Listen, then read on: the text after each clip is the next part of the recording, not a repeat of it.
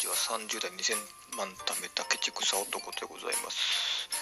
え今日はですね労災の話していこうかなと思うんですけども、えっと、今の会社でちょっと怪我して、えっとまあ、怪我ってぎっくり腰なんですけどあの救急車で運ばれたことがあるんですね。ででまあ労災にしましょうみたいな話になったんですけどまあそのまあ出社した時にですねまあ会社の人がですよねあのこういう時に備えて医療保険に入っとかないとダメだよみたいなことをすげえ上から目線で言われたんですね。で労災知ってない人多いんだなっていうのがちょっと正直思ったことなのでちょっとそこら辺について意見させていただければなと思ってまとめさせていただきたいと思います。よろしくお願いいたします。で、えっと、労災は、えっと、基本ただです。ただです。えっと、通勤中もしくは仕事中に、え怪我をした場合労災の対象になると。通勤中でも OK です。で、えー、確か、えーと、その場で顔パスでザラになるわけじゃなくて、えっと、保険適用外で一度、えー、レジで生産しますと、えー、会計的生産しますと。でその後に、えー、会社で書類を書いて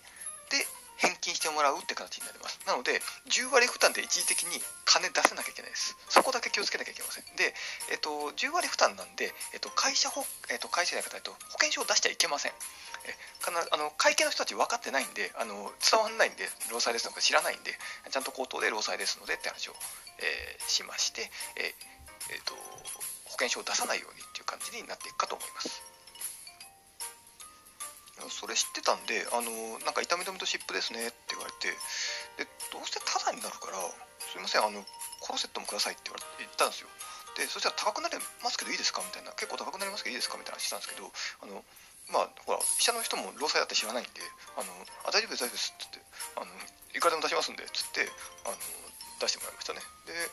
あのなんか会計で、なんか5万とか出して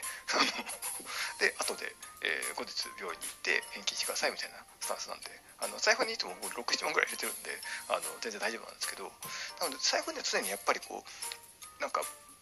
なんかね小銭だけじゃらっていう時だとこういう時に緊急に対応できないんで、うん、あの財布にやっぱ常に、まあ、あの入れといた方がいいかなと思います。まああのカツアゲとかあるかもしれないので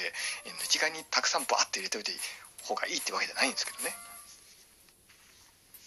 で大体あの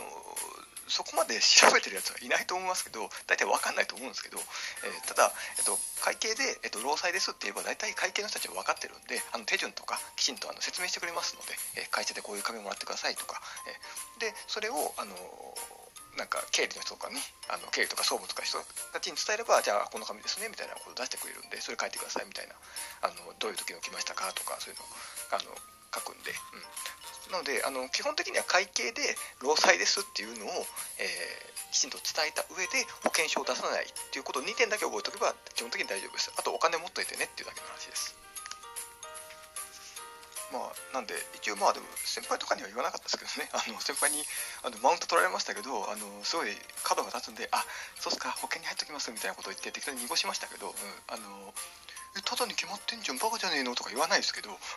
そこら辺は言わないで大人の対応をしましたけどもえなので、えっと、労災は基本一時的に10割負担になりますけど後で書類を書けば返金になりますのでえそこら辺をねあの本当にピンチの時に本当にあのこうほら救急車に運ばれてるのに冷静に財布だけ見てますから僕 あの死にそうな気がしてるわけじゃないんで、うん、そういったところでちゃんと知識があるとやっぱ緊急の時にねやっぱ冷静でいられるっていうところがありますのであのやっぱそういったところを覚えておくと、えー、いいんじゃないかなと思います。え